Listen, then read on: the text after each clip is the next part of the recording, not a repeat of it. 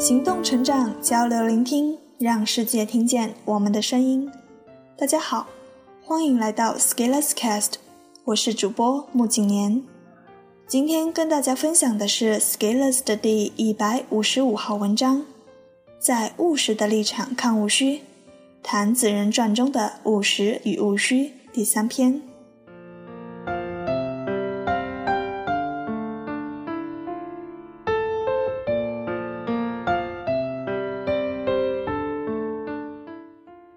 在《子人传》中有这么一句话：“想之子人，左持引，右执杖，而中处焉。量动与之刃，是木之能举。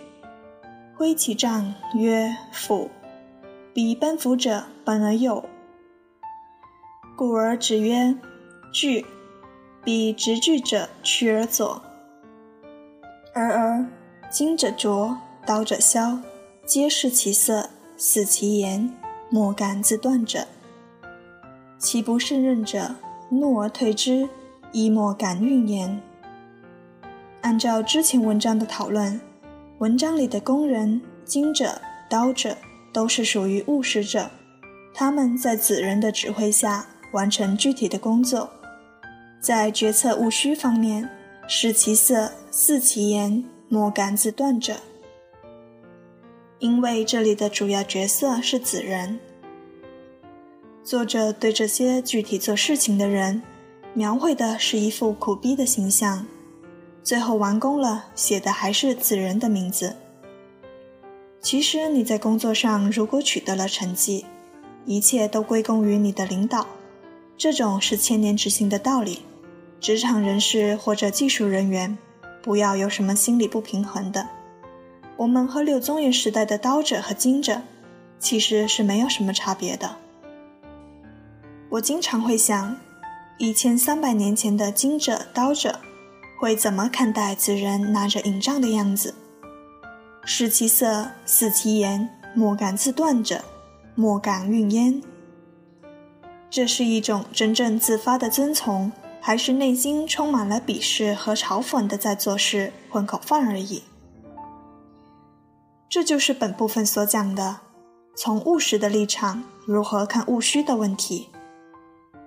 首先，务实者需要明白，至少意识到务虚者的作用与重要性。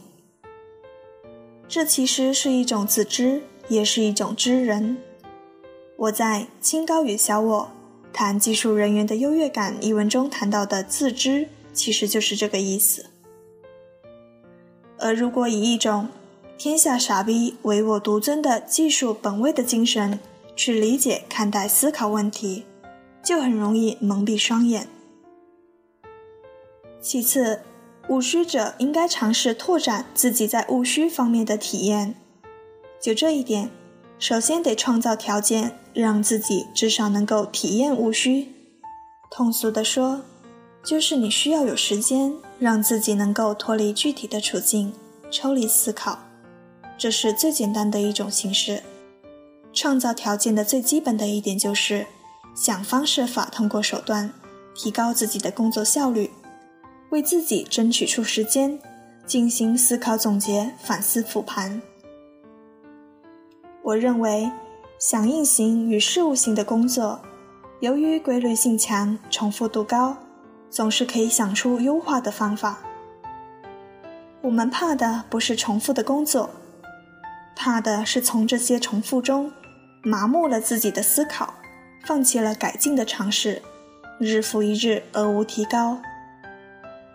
这种改进是和具体岗位紧密相关的，这里也点到为止。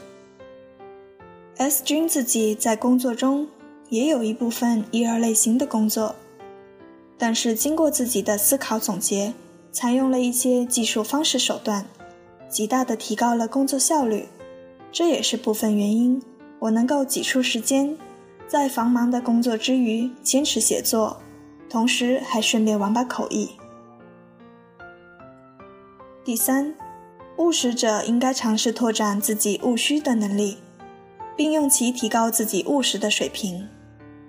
务实者应该要有能力，让其他人简单明了的了解你所工作的内容、价值与意义，让外行能懂，深入浅出。这从来不是件容易的事。在此务虚能力的基础上，向更高层去争取资源，加强自己务实的工作，形成正向循环。至少我愿意去相信，子人是由这些经者、刀者成长而来。如果排除掉他爹是子人的可能因素，剩下的就是他作为一个务实者的时候，也有一颗不忘务虚的心。